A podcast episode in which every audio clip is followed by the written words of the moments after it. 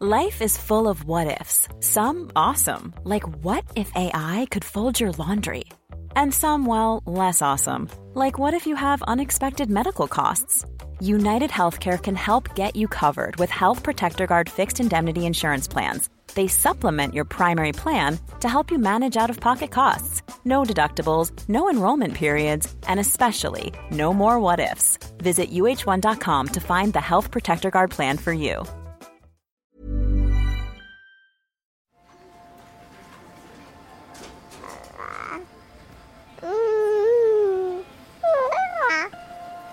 Il a manqué en tout cas de confiance en lui parce qu'on a essayé en tout cas de, trouver des solutions. Des manques d'estime de, de, lui ou euh, de, confiance en lui. On essaie de réfléchir, mais il y a aussi la responsabilité de l'enfant. En tant que parent, on peut faire aussi du mieux qu'on peut, on peut essayer beaucoup de choses, mais il n'y a pas que nous dans l'aventure. Ils ignoraient que ce serait aussi dur que ça, je pense. Ouais, ils doivent vivre un enfer. Pourquoi tu m'as jamais aimé T'aimer Mais qui a dit que je dois t'aimer C'est qu'il s'agit de déconstruire l'existant pour créer du nouveau. Et le nouveau, c'est la parentalité. Bienvenue dans mon cabinet. Je suis Mathilde Bouichou, psychologue clinicienne spécialisée en périnatalité. Je reçois, j'accompagne des femmes, des hommes, des futurs parents, des couples aussi, autour de toutes les questions qu'ils peuvent se poser sur leur parentalité, leur devenir parent. Ça peut aller lorsqu'ils s'interrogent sur leur désir d'enfant, aux difficultés qu'ils peuvent rencontrer pendant la grossesse, aux questions d'infertilité, au parcours de PMA, et puis aussi autour de toutes les questions éducatives qui peuvent se poser avec leurs enfants.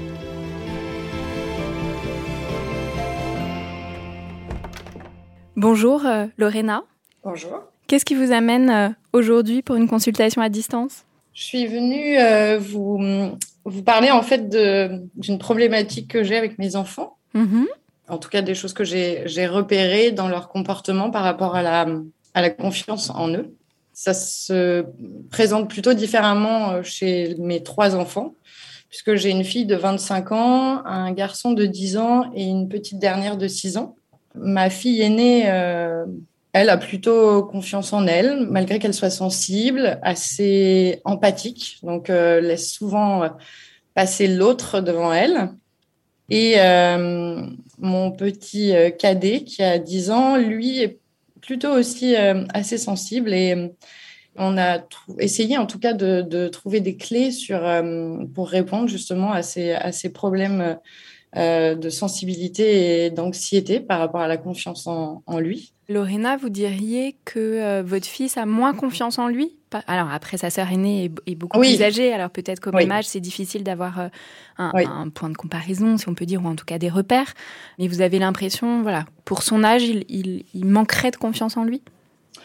Oui, il manque, il manque, enfin, oui, il a manqué en tout cas de confiance en lui, parce qu'on a essayé en tout cas de, de, trouver des solutions pour lui répondre et justement pour l'aider. Oui, il a, il a eu plusieurs situations en fait où euh, il, il, nous a montré euh, des manques de, de, d'estime de lui ou euh, de, confiance en lui. Par exemple, quand il était plus jeune, il ne supportait pas d'être seul dans une pièce.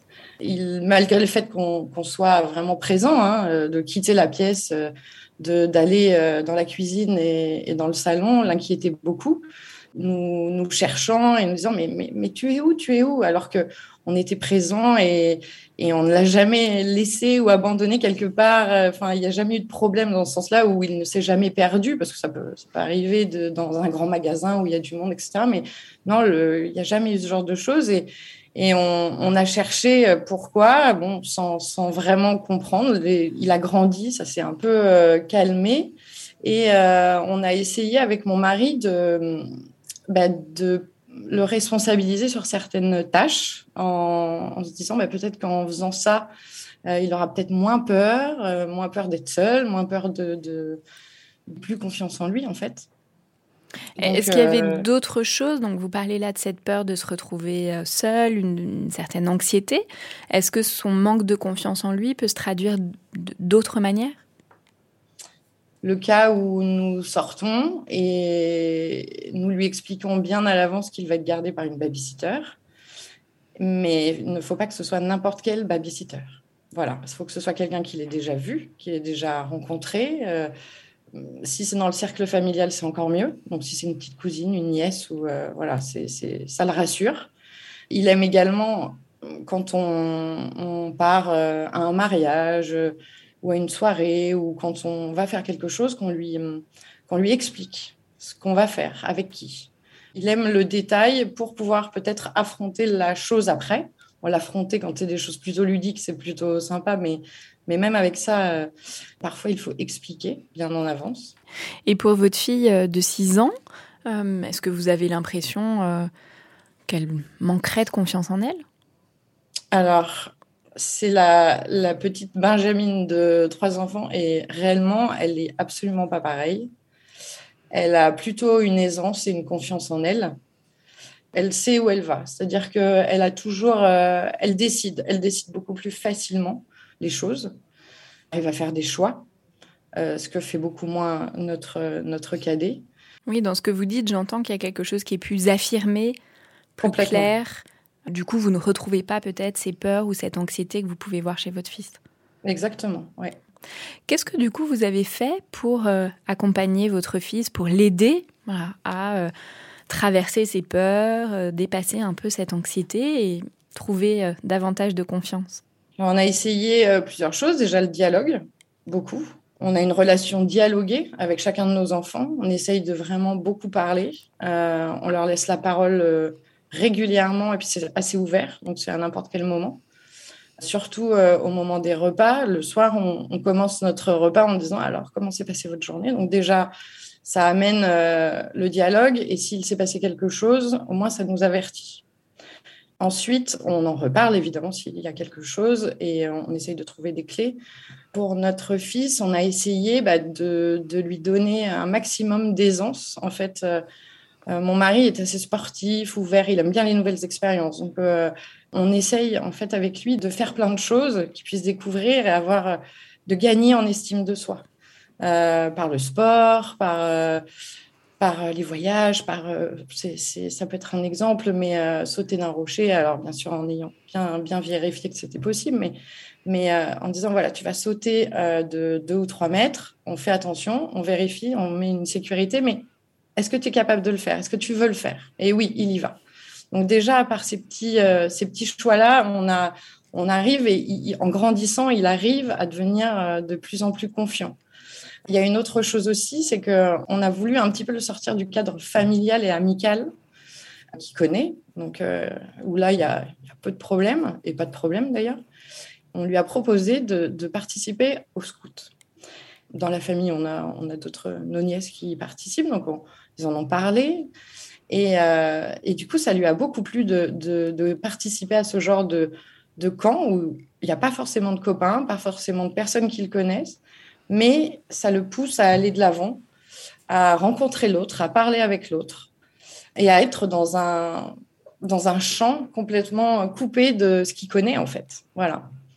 Donc mmh. euh, ça, c'est des petites voilà, des petites choses qu'on a essayé de mettre en place. Et, du coup, euh, Lorena, vous avez l'impression que le fait de participer à ces camps, de, du coup de devoir découvrir, nouer de nouvelles relations, découvrir de nouvelles personnes, que ça l'a aidé à avoir confiance en lui pour, voilà, justement, s'ouvrir davantage aux autres?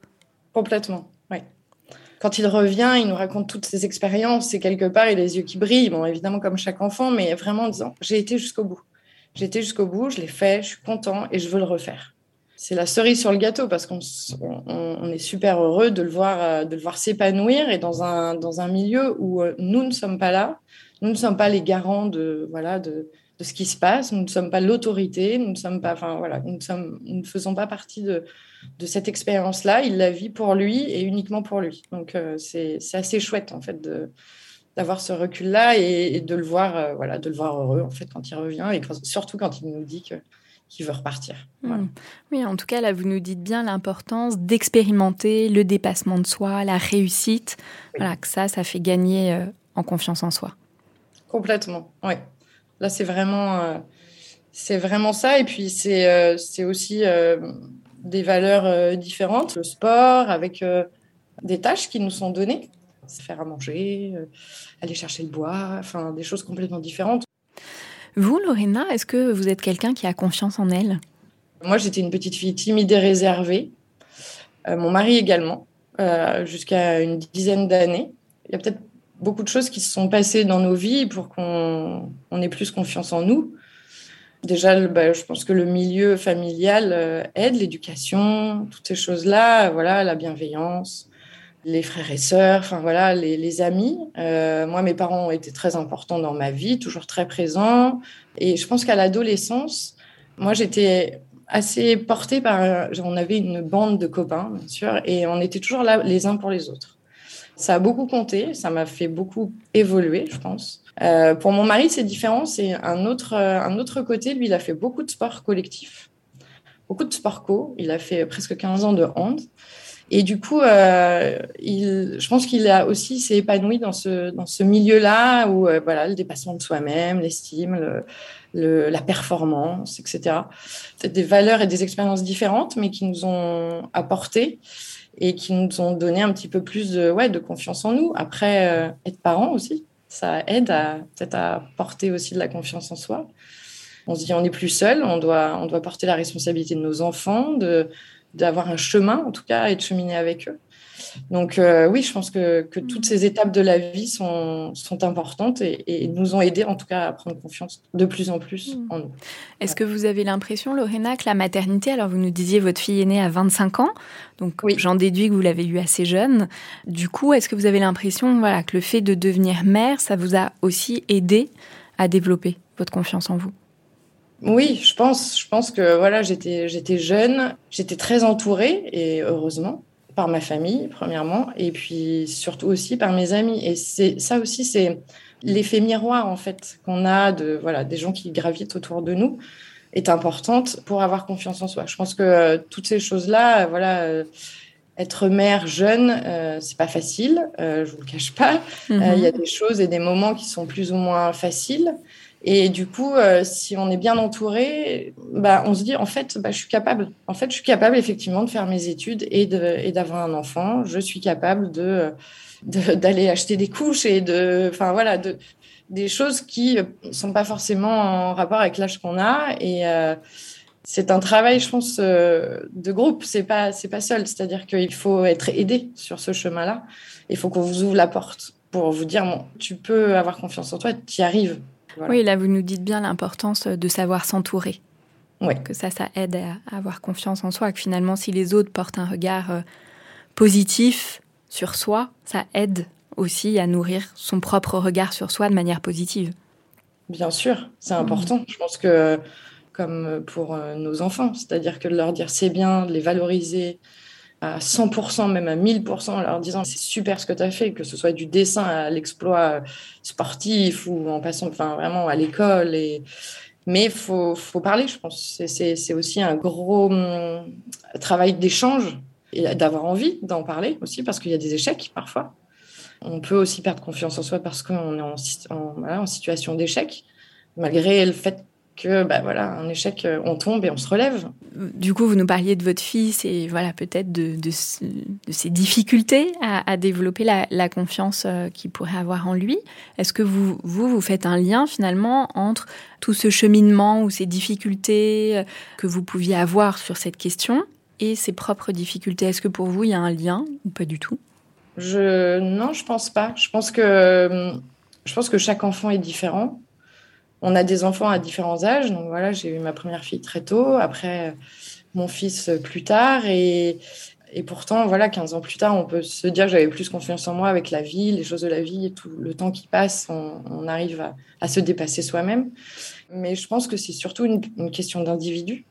Il a eu un moment où il avait peu confiance en lui. On a essayé de trouver des clés euh, à, ces, problèmes-là. Mais, mais aujourd'hui, on, le voit en grandissant et en faisant toutes ces expériences, il a de plus en plus confiance en lui. Donc du coup, euh, je pense que voilà. Et la petite dernière qui elle euh, bah, est dans le même milieu avec les mêmes parents, dans voilà, elle a voilà vraiment pas de problème sur ce sujet-là. Donc je pense que c'est pour moi en tout cas une question d'individu. Chacun fait face à, sa, à ses difficultés et de façon différente.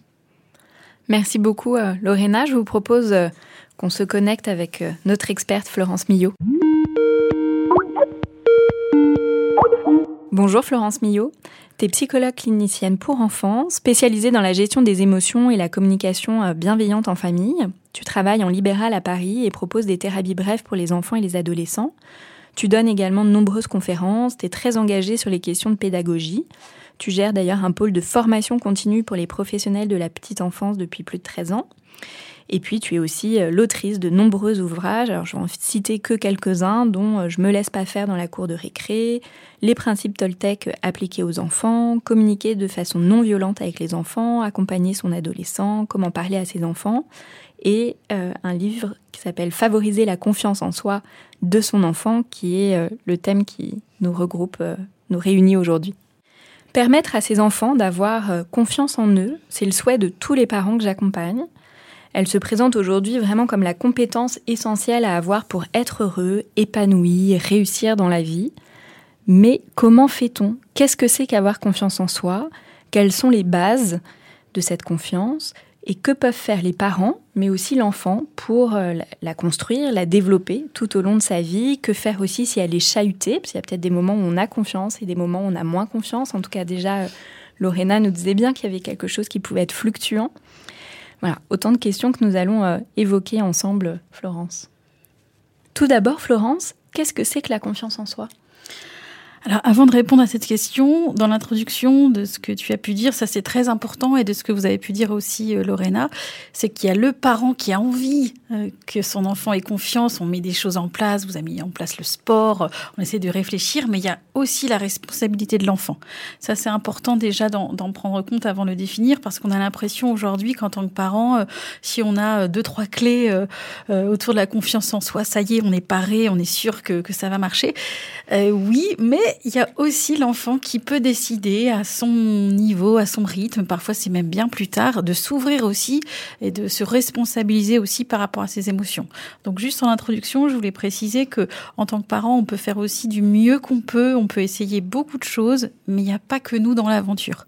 Donc parfois on dit mince, j'ai essayé euh, tellement de choses, mais euh, l'enfant a aussi euh, son, son chemin intérieur à lui et parfois ça a du sens aussi pour lui de pas forcément réussir tout ce qu'il voudrait mais d'avoir justement un vrai moteur pour plus tard passer passer outre et faire de très belles choses finalement.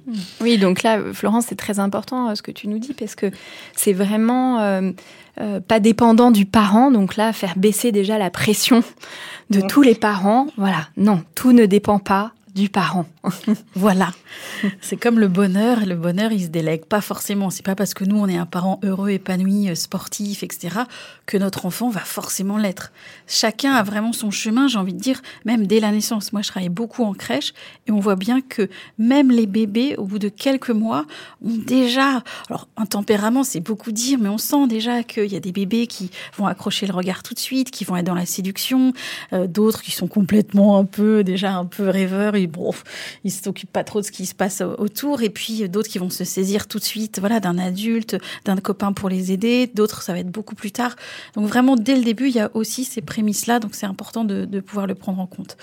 Après, de manière générale, pour définir la confiance en soi, c'est beaucoup la petite voix intérieure qu'on a dans la tête. C'est-à-dire la confiance en soi, c'est cette impression de est-ce que je vais y arriver ou pas. Et parfois, c'est vrai que ça peut être un peu polluant parce qu'il y a des enfants tout petits, on le voit, hein, même euh, dès qu'ils savent parler d'ailleurs, hein, ils disent j'ai peur, je vais pas y arriver, c'est trop dur. En classe, c'est pareil. Mais ça ne veut pas dire qu'ils ne vont pas y arriver. C'est-à-dire qu'il faut bien faire la différence entre la confiance en soi, c'est-à-dire le dialogue intérieur qu'on a avec cette impression euh, de pas y arriver, et la réalité parce qu'il y a des enfants qui arrivent très bien. D'ailleurs, il y a des enfants qui ont 18 sur 20 euh, qui réussissent en sport, mais qui sont quand même dans cette espèce d'anxiété de performance. Ils ont toujours l'impression qu'ils vont pas réussir, même quand ils ont réussi. Donc, il faut bien faire la différence parce que parfois, on, je trouve qu'on a tellement peur que notre enfant ait pas confiance en lui, sous-entendu, il va rater, il va pas être euh, assez fort pour euh, pour combattre les épreuves de la vie, alors que parfois ça n'a rien à voir. Il y a des enfants qui au contraire ont énormément confiance en eux, qui le disent, moi je suis fort, je vais y arriver. Et au final, bon, c'est pas toujours, c'est pas toujours ce qu'ils voulaient au départ. Oui, là, ce que tu nous dis, euh, Florence, c'est que euh, la réussite scolaire, notamment, n'est pas un indicateur de confiance en soi. C'est-à-dire qu'on peut être le premier de classe et pas du tout avoir confiance en soi. Et être peut-être pas le dernier de classe, mais moins bon, on va dire, et avoir confiance en soi. Et encore, parce qu'il y a des, enfants, des enfants qui étaient justement dernier de classe, qui ont eu confiance en eux et qui aujourd'hui ont créé des entreprises même à 18 ans. Bien sûr. Ça, Mais il faut bien faire cette différence parce que parfois on essaye de faire beaucoup de choses dans, dans les faits, c'est-à-dire dans les activités, dans, dans la manière de coacher son enfant, dans le dialogue, mais il faut bien comprendre que c'est surtout un dialogue intérieur.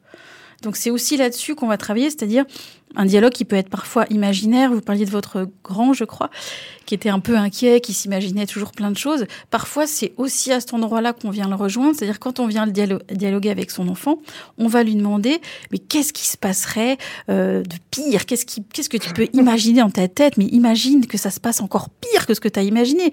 Et continue et on tire le fil comme ça jusqu'à se rendre compte que finalement c'est un peu ridicule et, en rire. Mais parfois, les enfants, ils vont même entre guillemets jusqu'à la mort. En général, c'est la plus grande la plus grande angoisse. Bon, une fois que tu es mort, qu'est-ce qu'on fait? Et là, finalement, on, allège un peu tout ça, on allège le dialogue parce que les enfants, effectivement, rien que le fait d'aller à l'école, ils peuvent s'imaginer, euh, voilà, que tout le monde va être contre eux et que même le professeur. Et finalement, s'ils en parlent au professeur, il va le dire au directeur. Donc finalement, c'est peut-être le directeur qui va se moquer d'eux. Et vous, les parents, vous n'allez pas le croire. Et, ça monte comme ça un peu en mayonnaise. Et parfois, pour dialoguer avec son enfant, notamment sur la confiance en soi, c'est important de partir aussi dans le fantasmatique, jusqu'à en rire quand c'est possible. Parfois, c'est pas possible, mais en tout cas, de faire le chemin jusqu'au bout pour réaliser que ah, si le pire est passé, maintenant, on va pouvoir enfin accueillir quelque chose d'autre. Hmm. Florence, si le, la confiance en soi, c'est du coup ce, dialogue intérieur, c'est vraiment une question du rapport à soi. Oui, et, ce rapport à soi, du coup, qu'est-ce qui peut euh, l'impacter? Lorena nous parlait alors du regard bienveillant de ses parents et de son propre regard bienveillant sur, sur ses enfants. Euh, donc là, j'imagine l'importance quand même de ce regard. Alors, on sait aujourd'hui, alors ça, c'est Boris Cyrulnik qui a parlé de la résilience, qui en a aussi beaucoup parlé. Après, il y a eu d'autres psychanalystes, mais là, ils sont beaucoup plus vieux. Alors, on va rester, euh, on va rester sur du moderne. Mais on sait que aujourd'hui, on essaye de beaucoup valoriser les enfants. On leur parle, on leur dit que c'est bien, on leur sourit, etc. Mais on sait aujourd'hui avec le recul que c'est pas suffisant. Parce que si intérieurement on n'a pas confiance en soi, justement quand la manière, imaginons justement vous parlez d'être mère, la mère de porter le bébé, euh, la mère de le regarder, on, peut entre guillemets euh, euh, faire bien les choses, techniquement, mais si intérieurement euh, on n'est pas là, par exemple, on peut être très absent parce qu'on pense, je sais pas, à son chômage, au fait de pas réussir avec son enfant, que le père ou la mère, qu'importe, n'est pas vraiment présent. Bref, toutes ces pensées parasites qui fait qu'on n'est pas vraiment avec son enfant, ça, l'enfant, il va le capter, il va le sentir, et parfois en grandissant, on a beau lui répéter, mais tu sais bien que je t'aime, mais tu sais bien que j'ai confiance en toi, que tu vas y arriver. Parfois, intérieurement, c'est pas vraiment ce qu'on a envie de dire. Par exemple, on parlait de tu parlais de, du scolaire tout à l'heure. Parfois, moi, je vois beaucoup de parents qui survalorisent leur enfant. Mais finalement, je, quand on est entre nous, je leur dis, mais réellement, est-ce que vous pensez qu'il va réussir? Souvent, les parents disent, bah non, en fait, dès que je suis pas là, il fait rien. Euh, je vois bien que bon, il est un peu feignant, euh, ou que finalement, il faut leur expliquer dix fois. Alors, je lui dis, mais alors, réellement, vous avez peur qu'il réussisse pas? Oui. Je dis bah ça, ça, ça, on va le travailler parce que c'est pas la confiance en soi, c'est pas tant d'être un coach sportif et d'être tout le temps derrière en train de lever les bras pour euh, pour applaudir. C'est vraiment de, de se dire aussi, moi là j'ai peur, mais je, on appelle ça différencier les espaces psychiques. Ça veut dire en gros, moi j'ai peur, mais ça veut pas dire que tu vas pas réussir. C'est juste que quand je te vois, tu vois, ça m'énerve parce que faut toujours que je sois à côté de toi. Mais en fait, j'en sais rien si tu vas réussir ou pas. Et peut-être que même toi, tu sais pas si finalement tu, tu vas réussir euh, cet exercice. En fait, personne ne sait. Mais en tout cas, j'ai confiance que je te connais tu vas pouvoir trouver des ressources, même si c'est pas tout de suite, même si c'est euh, peut-être dans un mois. Mais ça, je te laisse, je te laisse cet espace. Mais moi, je te juste dis, je te dis juste que j'ai peur parce que, tu vois, euh, quand j'étais petite, c'est moi qui n'arrivais pas à faire des maths, ou c'est moi qui aujourd'hui n'ai pas forcément le métier que je voudrais, ou c'est moi qui aujourd'hui n'ai pas confiance. Et des fois, j'ai tellement envie que pour toi ce soit différent que je te mets un peu la pression. Avec vos mots évidemment. Hein. Mais ça, ça permet de, différencier vraiment ce qui se passe en moi parce que j'ai le droit d'avoir peur, j'ai le droit de ne pas avoir confiance en moi, mais au moins laisser la liberté à l'enfant, lui, de faire son propre chemin. Sachant qu'en gros, ce qui est très important aussi de comprendre dans la confiance en soi, et vous l'avez très bien dit Lorena tout à l'heure, c'est qu'on est on a tous à des moments donnés, même si on a eu de très bons parents, vous disiez vos parents étaient présents, euh, vous pouvez très bien réussir tout ce que vous faites dans la vie. Pour tout le monde, euh, moi y compris, et tous les grands euh, experts qui parlent de la confiance, il y a un moment donné dans la vie, il y a des événements qui sont pas du tout en lien avec la famille, simplement les événements de vie qui font que on va perdre ou gagner confiance en soi tout au long de la vie. Et c'est important de ne pas rester dans cette espèce d'idéal, euh, de, de, cette espèce de quête, un peu comme aujourd'hui on a la même quête pour le bonheur de confiance en soi, parce qu'à mon sens, c'est déjà perdre confiance en soi, puisque c'est quelque chose qui n'existe pour personne. Hmm. Euh, en tout cas, par rapport à, ce que tu disais là, euh, de ce que le parent peut faire ressentir finalement à l'enfant, en tout cas, il peut y avoir une injonction paradoxale entre ce que va dire le parent, euh, je sais que tu vas réussir, et puis finalement, lui, ce qu'il vit, c'est j'ai peur, je crois que tu vas jamais y arriver, et que finalement, c'est l'enfant, c'est ça qu'il va sentir, c'est ce message-là. et donc, la parole n'aura pas de valeur parce qu'elle n'est pas vraiment authentique, incarnée. C'est ça. Et puis nous, en tant qu'adultes ou parents, on met tellement d'énergie, puis on se dit mais je comprends pas. Donc qu'est-ce qui se passe? Une fois qu'on a survalorisé l'enfant, qu'on a été présent pour ses devoirs, qu'on a pris des heures à discuter et qu'il a encore pas confiance en lui, bah, finalement on finit intérieurement ou extérieurement à s'agacer un peu et puis parfois, on finit par s'énerver en disant c'est bon, écoute, avec tout ce que j'ai fait pour toi. Euh, et là, on est dans la parole vraie parce que là, il va y avoir des, pleurs et des cris et on va pouvoir ouvrir son cœur pour dire mais c'est pas ce que je voulais dire et ouvrir et s'ouvrir à une parole qui, soit vraie. Mais souvent, moi, je, vois beaucoup chez c'est les parents que, que je reçois, c'est cette espèce d'ambivalence où on va donner un peu comme finalement la bienveillance aujourd'hui, des parents qui sont bienveillants tout le temps, tout le temps, tout le temps mais intérieurement, ça correspond pas forcément parce qu'on a tous des émotions euh, un peu plus fortes, et à un moment donné, ça craque. Et c'est ça qui est intéressant, justement, c'est de pas culpabiliser par rapport à ça, parce que c'est au moment où donnez où ça craque, où enfin on est dans un rapport vrai avec son enfant, et lui va pouvoir se saisir de ça et de grandir. Parce que paradoxalement, dans les histoires aussi que j'ai pu voir, parfois il y a des parents qui disent à, leur enfant, ben, en gros, tu réussiras pas. Et ben, ça leur donne un moteur énorme aussi alors pas pour tout le monde, c'est vrai, mais globalement, pour réussir, dire tu vas voir un petit peu ce que, ce que j'ai dans le ventre. Donc on voit bien que les deux, les deux existent et qu'il faut pas forcément culpabiliser quand on n'y arrive pas, parce qu'encore une fois, l'enfant, il a son cheminement aussi, et en tant que parent, on n'a pas tous confiance. Déjà, on n'est pas tous nés dans, en même temps, euh, on n'a pas n'est pas tous de la même génération. Aujourd'hui, on a cette chance de pouvoir parler de tout euh, presque sans tabou, et il n'empêche quand même que l'enfant doit faire son cheminement pour euh, avoir ce moteur et l'envie de, réussir. Hmm. En tout cas, déjà, entre tout ce que nous a dit Lorena, ce que tu nous dis la Florence, il y a euh, vraiment, on entend hein, cette idée euh, de construction, de fluctuation, euh, voilà, que ça évolue dans le temps. Alors, j'ai envie de te demander comment elle se construit finalement, cette confiance. Alors, dans ce qu'on connaît, après, il y a toute une part de mystère, mais en tout cas, dans, dans les recherches qu'on a pu faire, donc notamment, comme je disais tout à l'heure, avec la question de, de la résilience, on sait que dès le départ, le fait, donc ça passe pas forcément que par les mots, mais vraiment, comme tu disais, Mathilde, sur cette intention de ce regard, ce sourire, le fait de porter euh, son enfant, euh, vraiment être dans la présence, c'est-à-dire de penser à rien d'autre quelques minutes, hein, parce qu'on reste humain, mais euh, être vraiment avec son enfant quand euh, il tombe ou quand euh, justement il a, il a, il a fait, je sais pas, moi, il est revenu justement avec une mauvaise note. Parfois, pas forcément de mettre des mots quand on peut, on le fait, mais pouvoir le prendre dans les bras et lui faire sentir que quoi qu'il se passe, en gros, quoi qu'il dise, quoi qu'il fasse, peu importe qui il est, il y aura toujours ce lien parfois de le dire à l'enfant, pas forcément tous les jours non plus, hein, mais à des moments importants, de dire, tu sais, là, qu'importe, euh, qu'importe ce que tu fais, peu importe la note, tu sais bien que des fois, en tant que parent, je m'énerve, évidemment. On a tellement travaillé euh, cet exercice de maths, j'avais envie, avec toi. Moi aussi, je suis un peu déçue avec toi. Mais en vrai, on s'en fiche. On va retravailler, on va réfléchir, et puis même on va on va fêter euh, le, fait que t'es que justement t'es pris sur toi alors que t'es une mauvaise note, peu importe la forme. Mais en tout cas, on fait bien la différence entre l'émotion de l'instant qui est normale. J'ai été déçue, j'ai été en, en colère, euh, voilà, j'ai perdu confiance, enfant comme adulte, et la vie continue avec justement des des choses qui soient positives, mais c'est pas forcément, encore une fois, l'image d'un coach euh, sportif. Par contre, ce que vous disiez, Lorena, ça c'était très intéressant. C'est vrai que pour la confiance en soi, quand les enfants grandissent de manière très concrète, pouvoir, ça passe beaucoup par le sport, mais par plein d'autres choses, c'est-à-dire pouvoir leur donner des, comme des exercices ou des défis qui soient mesurables. Ça, c'est important parce que vous disiez, une fois que, je sais pas, il a, il a réussi son exercice, il a gagné une coupe, c'est pas euh, quelque chose d'infini comme euh, et confiance en toi, parce qu'il confiance en toi, c'est beaucoup trop large. Dans quel domaine, à quel moment euh, On a toujours l'impression que c'est pas encore super. Alors que se dire, tiens, aujourd'hui, tu vas t'exercer au violon, tu vas faire ton solfège, tu as réussi à travailler une heure, c'est mesurable, tu as réussi à faire tes trois petites notes, on les a entendues. dans le sport, c'est pareil. Ça, c'est vraiment des très belles valeurs parce que c'est très concret. Et un enfant qui n'a pas confiance en lui, vous disiez, ça peut être le défi de la boulangerie, euh, euh, il est timide, je vais te donner euh, un euro, c'est toi qui vas acheter la baguette, voire un euro vingt, pardon. faut pas qu'il soit en difficulté. On essaye de donner le juste prix. En Bien évidemment.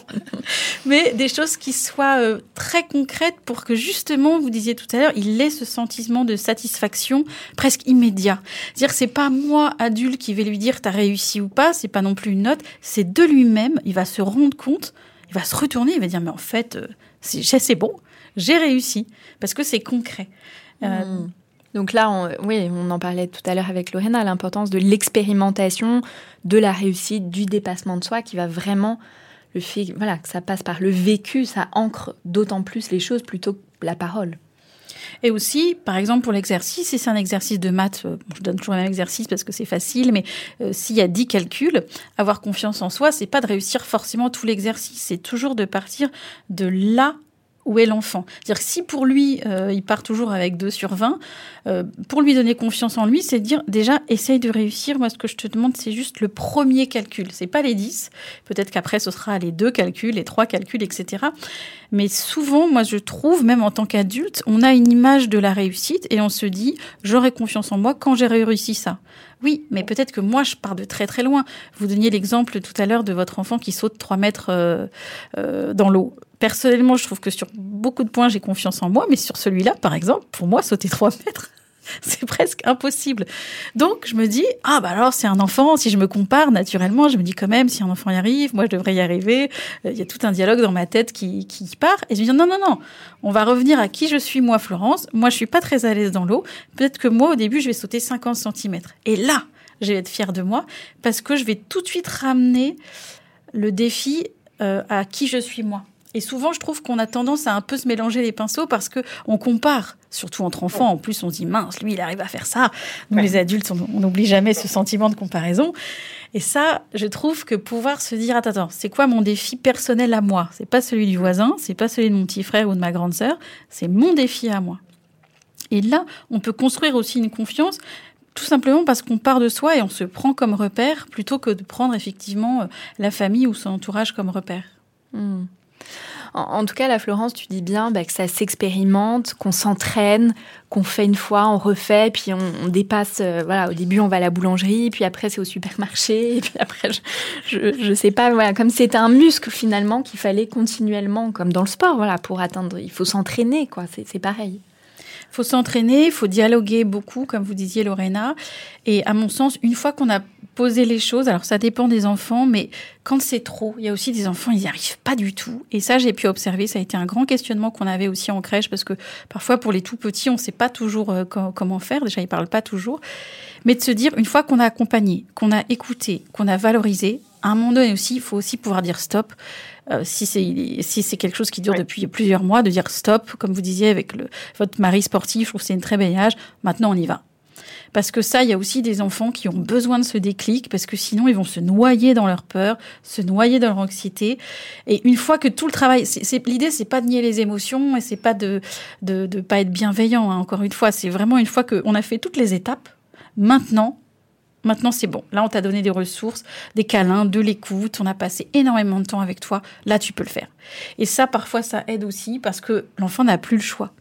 Et on voit bien que dans le cerveau, à un moment donné, quand on n'a plus le choix, on va aussi mobiliser ses ressources plutôt que d'avoir euh, d'être toujours un peu dans bah, que, dans le dialogue. À un moment donné, il faut aussi avoir cet équilibre entre le dialogue et l'action. Et ça, les hommes sont souvent plus forts que là-dessus. Enfin, il y a aussi beaucoup de femmes, mais dans le sens, euh, les émotions, le dialogue, c'est bien, mais c'est l'action est aussi nécessaire euh, pour avoir un côté yin-yang. Alors parfois c'est porté par l'homme, parfois c'est porté par la femme, qu'importe, mais en tout cas qui est ces deux polarités à un moment donné pour dire stop, tu peux le faire. Et c'est ça aussi, vous parliez de, votre entourage. Euh, effectivement, quand c'est un entourage qui, qui nous valorise, c'est toujours positif, mais j'avais envie de dire, dans la question de l'entourage, il y a aussi la question de l'imitation. C'est-à-dire quand je vois que tout le monde le fait autour de moi, même si intérieurement j'ai peur, il y a un moment donné, moi aussi je vais le faire parce que je veux rester dans le groupe, je veux rester dans le clan familial ou euh, dans le clan des, amis, euh, qu'importe. Et par mimétisme, hop, on n'y pense plus. C'est-à-dire tout le monde le fait, puis mon dialogue intérieur il va changer. Au début je vais avoir peur, puis après je me dis attends s'il le fait, il l'a fait dix fois, il lui est rien arrivé, je vais le faire en ayant peur, mais je vais le faire quand même. Et progressivement la confiance aussi euh, se construit comme ça parce qu'il y a une action qui est posée. Et ça c'est mmh. très important. Dans, l'exemple que vous donniez, Lorena, par rapport à votre fils qui avait peur quand vous sortiez le soir, j'imagine qu'à un moment donné, bon, vous aviez choisi la babysitter, il la connaissait, à un moment donné, vous sortiez. Bien sûr.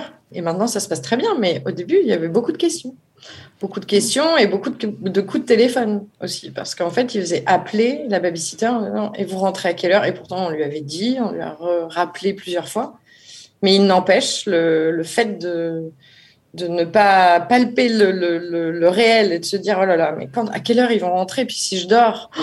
et puis enfin il y avait plein de plein d'angoisses en fait qui, qui surmontaient euh, cette demande. Et, et au début on devait souvent on a quitté des soirées avant parce que c'était plus tenable. Et puis bah, en grandissant lui expliquer voilà comme vous le disiez que ça n'était pas possible et que on a, nous aussi, on avait notre vie, qu'il avait sa vie et qu'il y a un moment, les enfants ont leur place, les parents ont leur place et nous aussi, on a le droit aussi d'avoir des moments entre nous. Et, lui, des moments avec euh, sa sœur et cette babysitter qui en plus fait partie de la famille, de, de pouvoir euh, faire des, voilà que chacun devait aller euh, aller vers ce qui est pour son âge quoi. Enfin voilà. Et maintenant, ça a beaucoup mieux, mais ça a été long. Pour revenir un peu à une définition, euh, Florence, parce que Lorena nous en parlait euh, au tout début, quelle est la différence entre la confiance en soi et l'estime de soi? Parce que voilà, souvent on confond un peu les deux.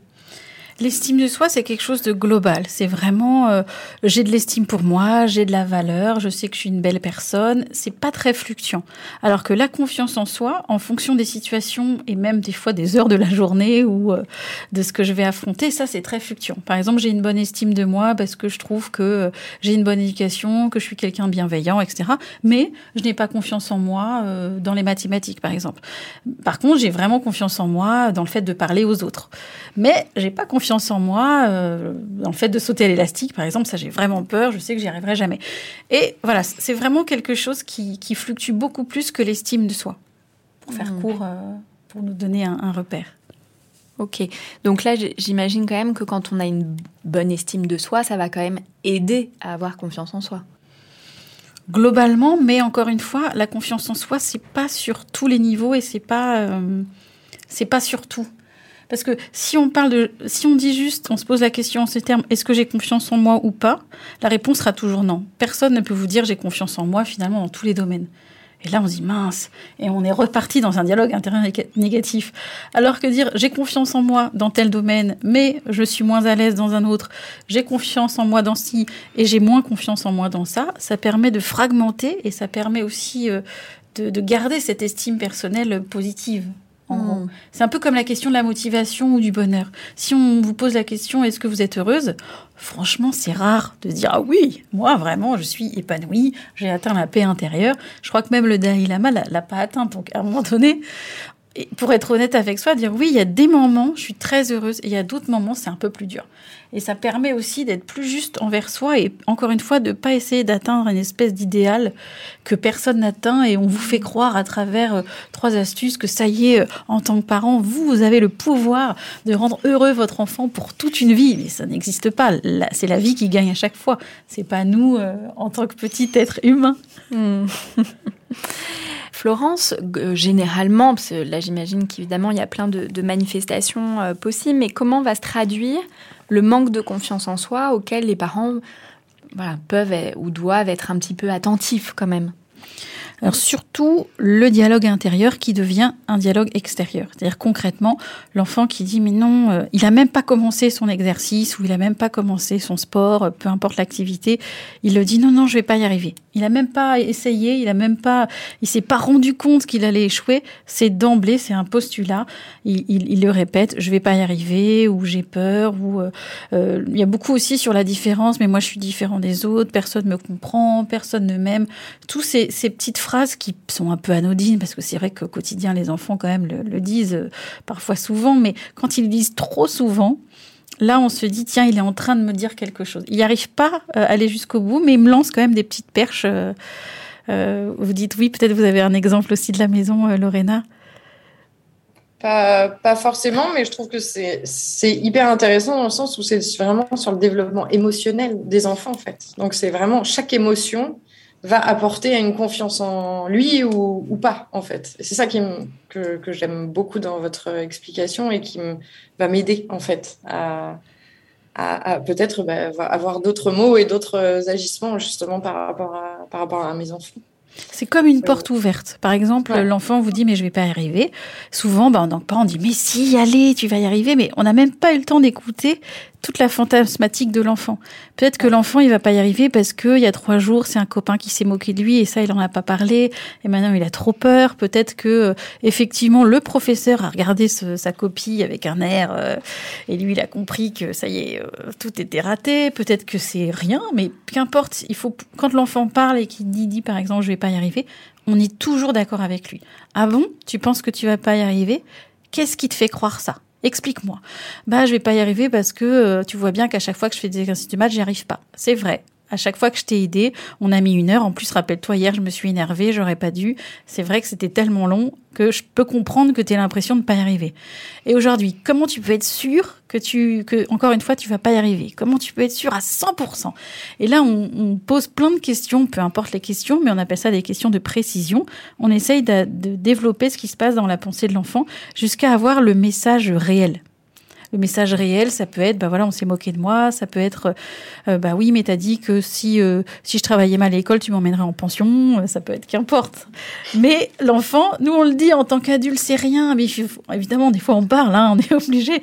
Mais l'enfant à sa hauteur, des fois, ça c'est un exemple réel. Hein, l'enfant, il me dit non non, elle va m'emmener en pension, et puis il s'imaginait la pension comme vous savez les les Walt Disney là avec l'orphelinat, enfin les enfants comme ça dans le noir avec un bout de pain sec. Enfin, il s'imaginait alors, je lui dis, tu sais, les pensions, c'est pas exactement comme ça aujourd'hui, mais dans son imaginaire d'enfant, il s'imaginait au bagne, quoi. Hmm. Et c'est ça qu'on est venu travailler pour finalement retrouver la, parole vraie, donc cette peur-là, pour en parler avec le parent qui dit mais oui oui c'est vrai je lui dis ça, mais enfin bon je le pensais pas, ça l'enfant il le sait pas. Donc sur ces portes ouvertes, on va poser plein de questions. Voilà, dès que vous sentez que c'est un peu négatif, c'est un peu tristouné, vous posez des questions pour savoir vraiment quelle est sa, sa raison euh, réel, quoi. Parce que ça, mm. parfois, je trouve que ce qui est normal au quotidien, on passe un peu à côté, on fait la cuisine, c'est pas le bon moment. Mais de pouvoir dire à son enfant, tu sais, là, j'ai vraiment pas le temps, mais je te promets que ce week-end ou ce soir, qu'importe, on prend un temps que tous les deux, on va au parc, on va au restaurant, qu'importe, en fonction de l'âge, et on pose les choses. Parce qu'il faut être aussi concret, on peut pas être non plus psychologue toute la journée. Hein. Parfois, on est, on est aussi nous-mêmes. Mais juste le dire à l'enfant, même si c'est la semaine d'après, de lui dire j'ai entendu que c'était important pour toi. Là, ça fait trop souvent, tu me dis des paroles qui moi aussi me blessent, me font mal au cœur. J'ai pas envie euh, de te laisser comme ça, mais là j'ai vraiment j'ai vraiment pas le temps. Il faut que je finisse le linge, etc. Enfin bref, mais on prendra ce temps-là, je te le promets. Hmm. quelles peuvent être les autres manifestations? Est-ce que le fait d'un enfant qui euh, n'a pas, pas d'amis ou qui est replié sur lui ou euh, ou qui peut avoir alors l'anxiété, les difficultés de sommeil par exemple. Est-ce que tout ça, ça peut être des signes de manque de confiance? Ça peut être des signes de confiance, mais c'est aussi des signes de tristesse, des signes où il y a quelque chose qui va pas. Donc, c'est-à-dire que l'enfant peut avoir confiance en, en qui il est, mais par contre pas trop confiance en son environnement, par exemple, ne pas trop savoir comment comment aborder. Donc, c'est vrai qu'au fil du temps, ça peut devenir de, du manque de confiance en soi. Mais initialement, c'est pas forcément ça. Par exemple, un enfant qui est qui est euh, surdoué peut avoir confiance en lui, mais comme à chaque fois qu'il va vers l'extérieur, les autres ne correspondent pas du tout à, à ce qu'il a envie de faire ou euh, ses sujets de conversation, etc., bah, au bout d'un moment, bah, il va se trouver peut-être un peu en décalage, alors qu'initialement, il aurait été très heureux. D'ailleurs, il va plus vers les adultes parce que là, au moins, il est compris, il sait qu'il ne sent pas euh, différent. Mais à force d'avoir des expériences, des expériences, des expériences euh, un peu négatives, oui, au fil du temps, l'enfant peut perdre confiance en lui. Par contre, effectivement, en tant que parent, suivre vraiment son intuition. En général, on ne sait pas toujours ce qui se passe, même, on sait rarement ce qui se passe, même mais quand même on sent que l'enfant il n'est pas comme d'habitude ou même intérieurement on sent qu'il y a un petit truc. Il veut pas nous en parler, euh, il dit que tout va bien. Il n'empêche que il faut vraiment pouvoir s'écouter et pas forcément mettre ça sous euh, espèce de cliché de ah il a deux ans c'est normal il est tout le temps en colère. Enfin ça fait quand même deux ans qu'il est en colère donc là on n'est plus trop dans la période euh, des terrible tout. Oh il est adolescent c'est normal. Oui mais là il s'enferme quand même des heures dans sa chambre il baisse la tête il reste avec sa capuche il nous parle plus. Non on est au-delà de la crise d'adolescence. Là on sent qu'il y a vraiment quelque chose qui va pas. Donc de sortir un peu de tout cette espèce de d'étape de développement hmm. qu'on a en tête et qui correspond pas forcément à la réalité de ce que vit euh, notre enfant c'est-à-dire que notre enfant il a des émotions même s'il a trois ans, euh, et pour le voir euh, au cabinet, il y a quand même des enfants qui, en trois ans, ont déjà vécu des épreuves qui des personnes de 20 ou 30 n'auront jamais vécu. Donc, il faut vraiment parfois sortir de ça et vraiment se connecter à son, corps, son cœur, enfin bref, son intuition de, parent. Et même si l'enfant fait mûr et qu'il veut pas nous parler, de lui dire ça. Dire, je comprends que n'aies pas envie de parler. Peut-être qu'à chaque fois, on se comprend pas et tu sais que des fois, bah, je râle. Ça, les enfants aiment bien parce qu'ils ont toujours peur quand on râle tout le temps. Mais là, je vois bien qu'il y a un truc qui va pas. Alors même si tu veux pas m'en parler, moi je reviendrai vers toi peut-être euh, euh, dans quelques temps parce que je peux pas te laisser comme ça. Moi je le sens. Euh, et le fait de pouvoir le dire à l'enfant, ça ouvre quelque chose en lui. Même si des fois il faut attendre un mois pour qu'il parle, voire plus quand c'est important. Oui, et puis on peut ouvrir d'autres portes. C'est-à-dire, tu veux pas me parler à moi, mais tu peux aller parler à des oncles, à d'autres personnes ressources, à la maîtresse ou autre l'emmener chez la grand-mère, de dire bah, écoute, mm. tu passes une semaine, tu seras coucouné, euh, et chez papy aussi, qu'importe. Et puis aussi, ça, les enfants, c'est effectivement, ça c'est important euh, d'avoir plein de ressources extérieures, parce que des fois, nous, nous-mêmes, on est un peu perdus, et c'est pas grave. Puisque l'enfant, heureusement, ça, ça c'est un grand signe de confiance en soi. Pouvoir euh, demander de l'aide à qui sait, enfin, on sait que c'est la bonne personne voyez, même les enfants, des fois, il y a des, des, CPE, des personnes dédiées pour ça. Par exemple, pour le harcèlement, euh, je prends cet exemple d'une petite fille qui me racontait ça. Elle me dit, tu sais, moi, je sens, euh, oui, c'est une personne qui est prédisposée à ça, mais moi, je sens qu'elle va pas m'écouter. Moi, j'ai été voir le prof de sport parce que lui, je sais qu'il est gentil. Et elle me dit, moi, j'ai senti qu'avec cette personne, je pouvais parler, mais l'autre, non. Et l'enfant a totalement raison. Hmm. Enfin, dans sa raison à lui, en tout cas. Hmm.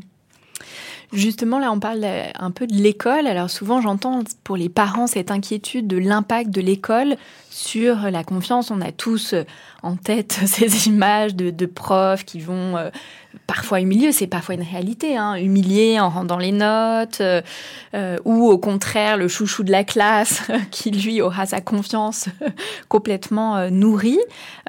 comment les parents ils peuvent se positionner un peu par rapport à ça? C'est vrai qu'en tant que parent, on cherche à ce qu'il y ait un environnement positif, bienveillant, encourageant, donnant confiance, mais on ne maîtrise pas toujours. Ça, c'est important pour l'enfant, je crois, de bien faire la différence en lui expliquant que comme c'est un adulte, on ne pourra pas toujours répondre et on ne pourra pas toujours faire ce qu'on veut parce que parfois il y a des injustices et que c'est important aussi de pouvoir lui dire. Par contre, intérieurement, on a le droit de remettre entre guillemets sa tête à l'endroit. C'est-à-dire que si le professeur l'a humilié en disant mais toi tu feras jamais rien dans la vie, euh, bon c'est classique mais bon malheureusement ça existe toujours, de dire tu sais ce prof là peut-être qu'il n'est pas capable d'entendre parce que tu sais peut-être en lui expliquant aussi ce qui se passe dans la tête du professeur. Peut-être que lui, il n'a pas fait aussi. Peut-être qu'il parle de lui. Peut-être que lui, il n'a pas fait ce qu'il voulait dans, dans sa vie. Mais en tout cas, si on en revient à toi, toi, vraiment, qu'est-ce que tu penses de cette phrase? Est-ce que ça t'a blessé? Est-ce que tu penses que c'est vrai? Peut-être que l'enfant va dire, bah moi je vais, euh, de toute façon, ce sera mon rêve d'être vétérinaire, je ferai ce que je veux. D'accord, mais intérieurement, est-ce qu'à un moment donné, tu t'es senti quand même blessé?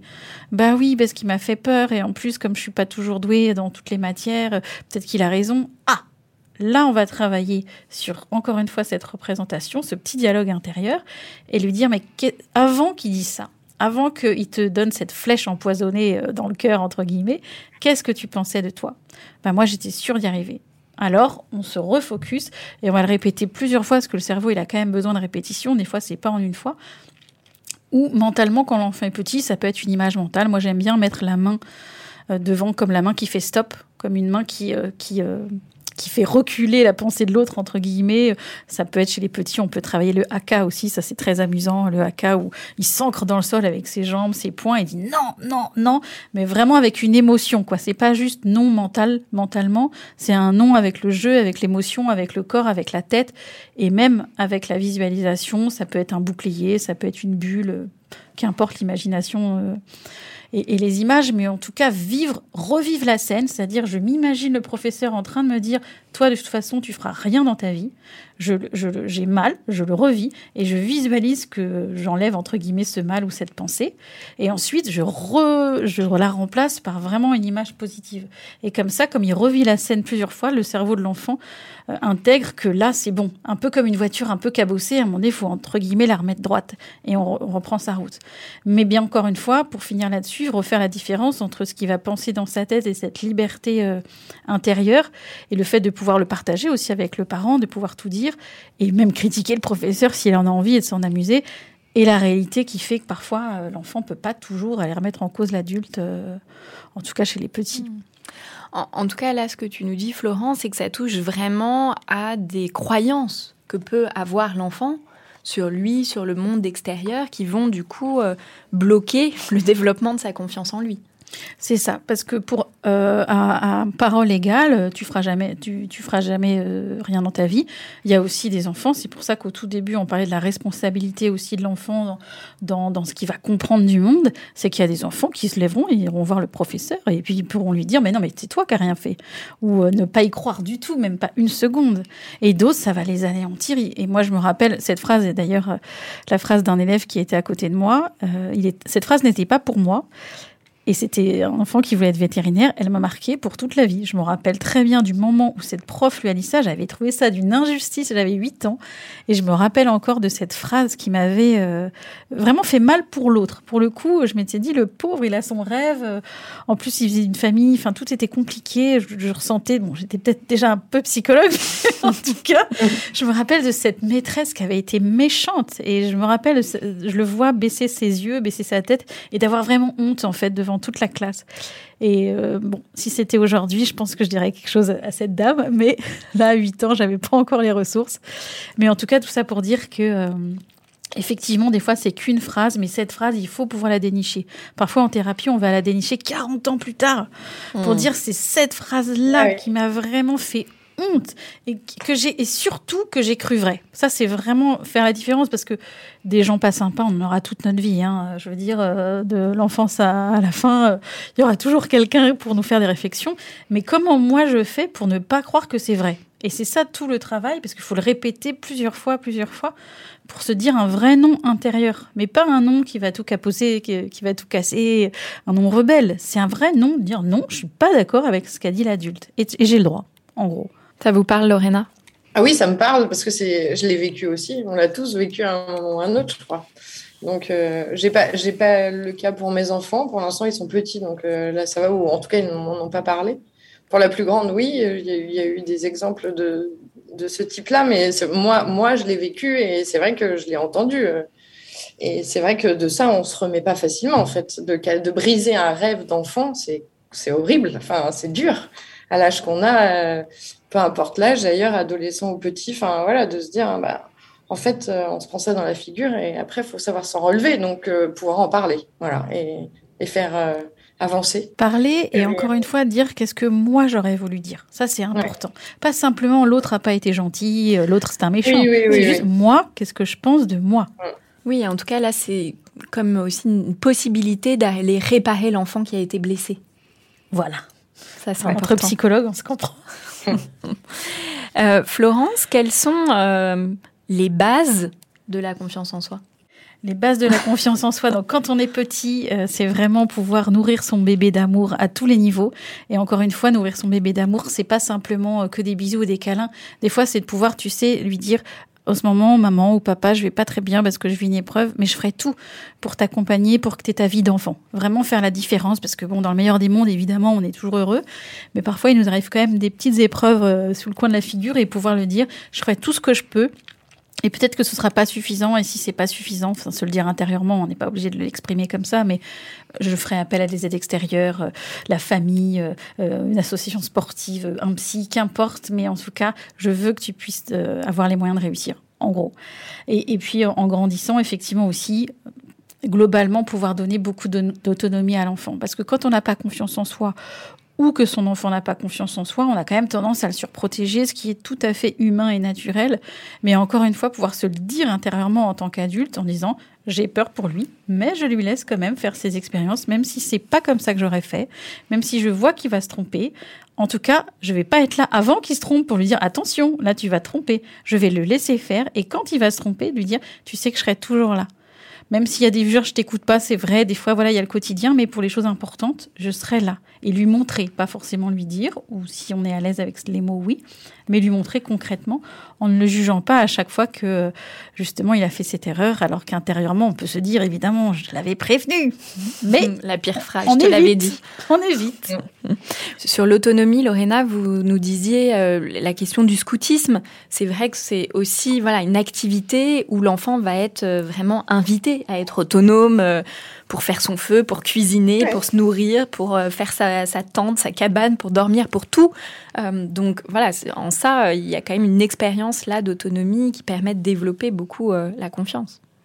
Et encore une fois, là, l'enfant, il le voit. Quand il est capable de couper son bois, c'est très concret. Est-ce que j'ai réussi ou j'ai pas réussi? C'est pas une notion vague de confiance en soi, etc. C'est ce soir, si ma tante est de travers, bah, je vais peut-être subir la pluie. Alors demain, je ferai plus attention de bien mettre les sardines au bon endroit. Mm. Donc c'est concret et c'est ça qui permet aussi à l'enfant d'avoir confiance. Et on le voit même dans tous les métiers d'artisanat qui, qui sont en train de revenir un peu à la mode aujourd'hui.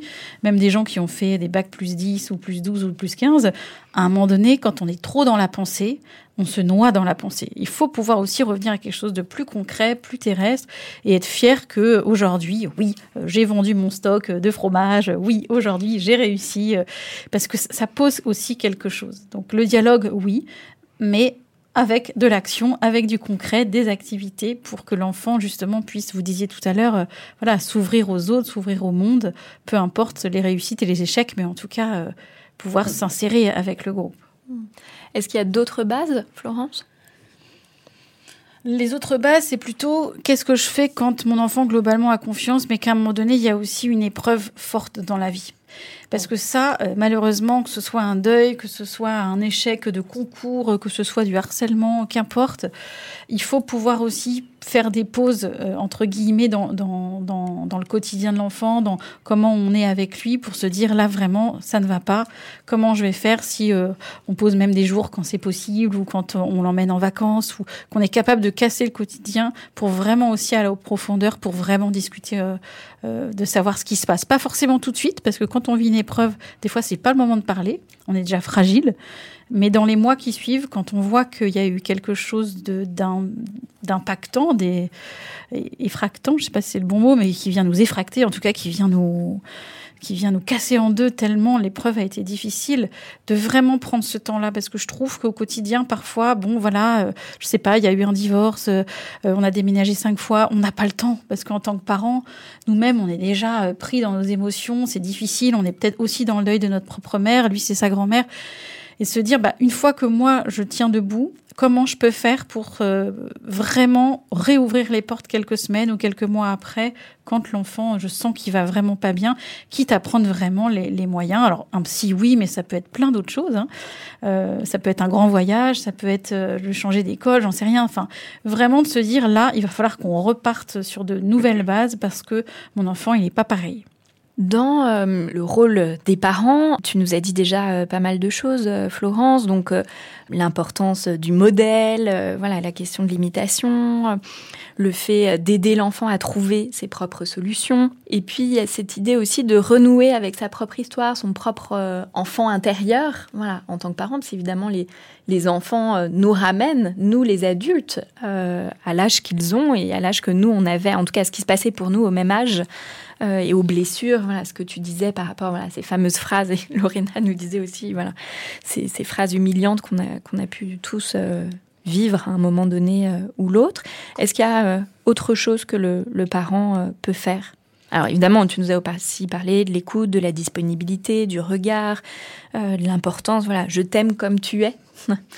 d'André Stern, qui est cet amour inconditionnel. Je t'aime parce que tu es comme tu es. C'est-à-dire que ça, c'est la partie, je trouve, la plus difficile. C'est-à-dire qu'en général, quand on a confiance en soi, c'est-à-dire qu'on a trouvé le chemin pour soi de comment je m'écoute, comment je m'accueille, parce que là, c'était pas terrible, ou comment je me donne du temps et je trouve mon rythme, on est quand même beaucoup plus armé pour le faire avec son enfant, c'est-à-dire le voir concrètement comme un être différent de soi. -dire, il fait pas comme moi j'aurais fait, mais moi, je sais qu'à mon avis, il va trouver des ressources. Parce que moi, en tant qu'enfant qui est devenu euh, adulte, on n'a pas cru en moi. Mais moi, j'ai fait mon chemin et ça a fonctionné.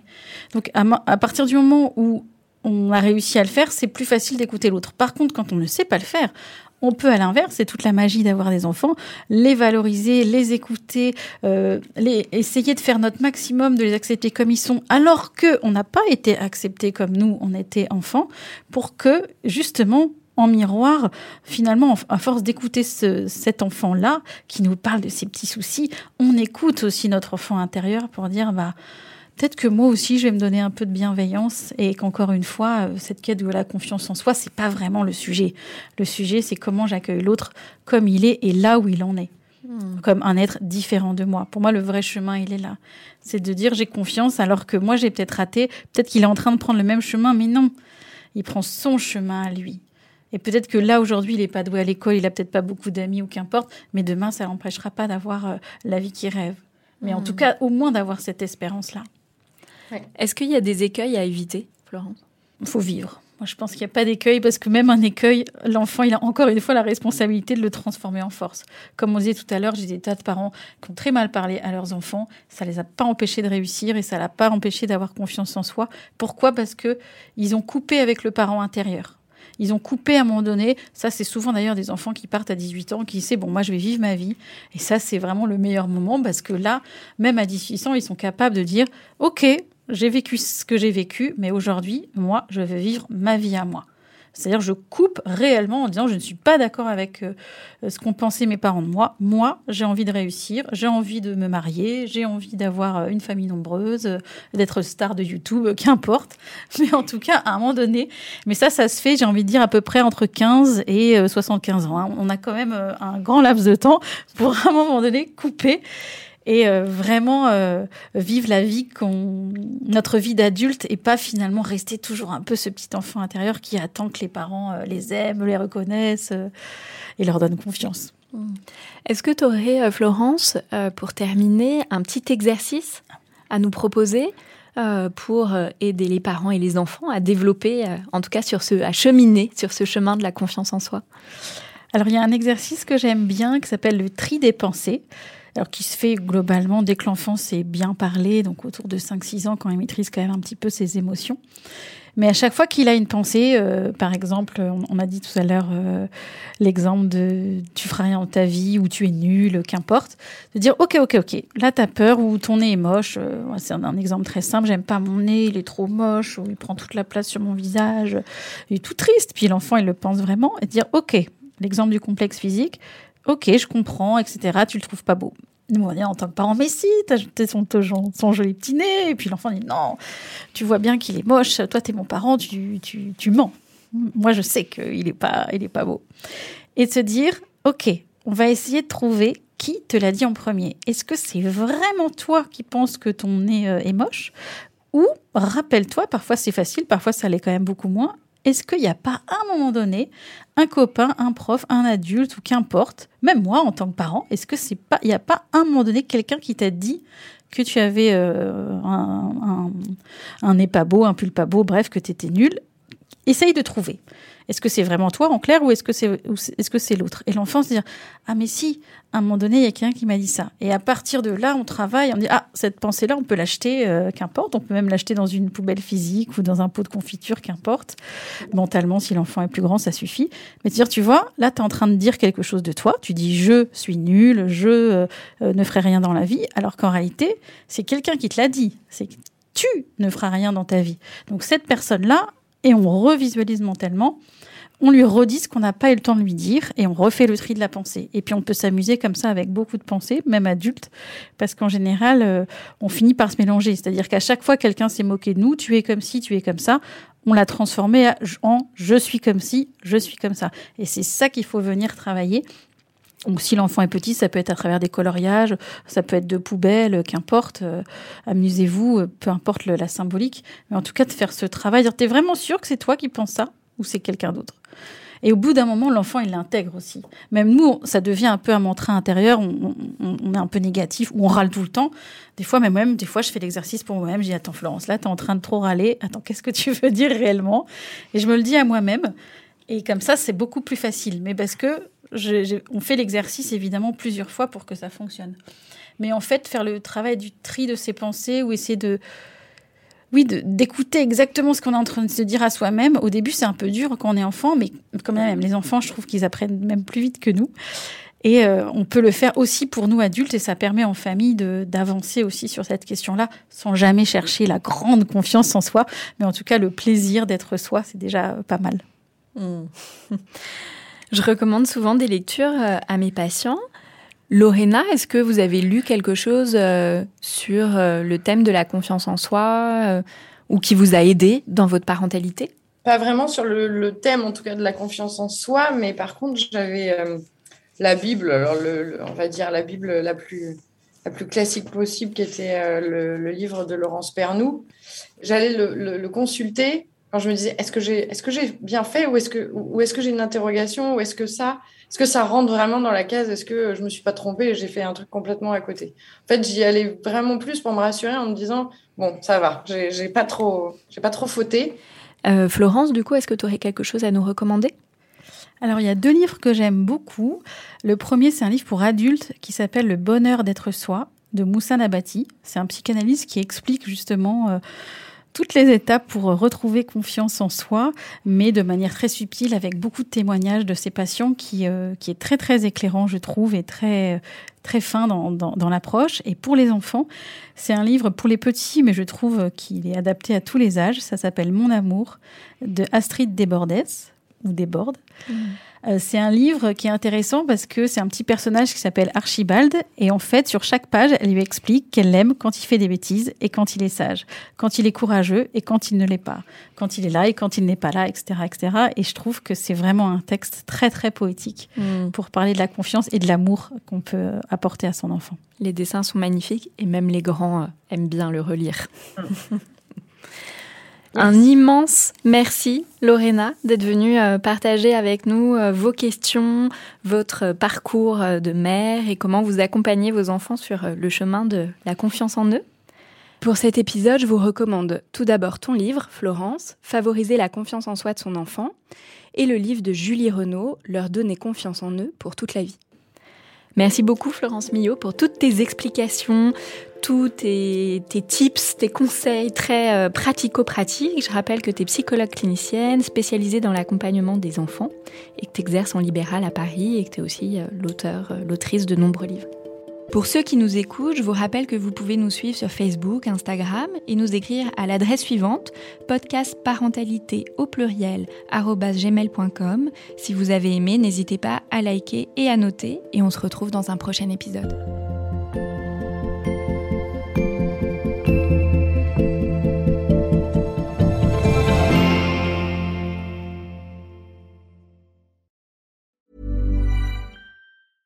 Hey, it's Paige DeSorbo from Giggly Squad. High quality fashion without the price tag. Say hello to Quince. I'm snagging high-end essentials like cozy cashmere sweaters, sleek leather jackets, fine jewelry, and so much more. With Quince being 50 to 80% less than similar brands. And they partner with factories that prioritize safe, ethical, and responsible manufacturing. I love that. Luxury quality within reach. Go to quince.com slash style to get free shipping and 365 day returns on your next order. Quince.com slash style.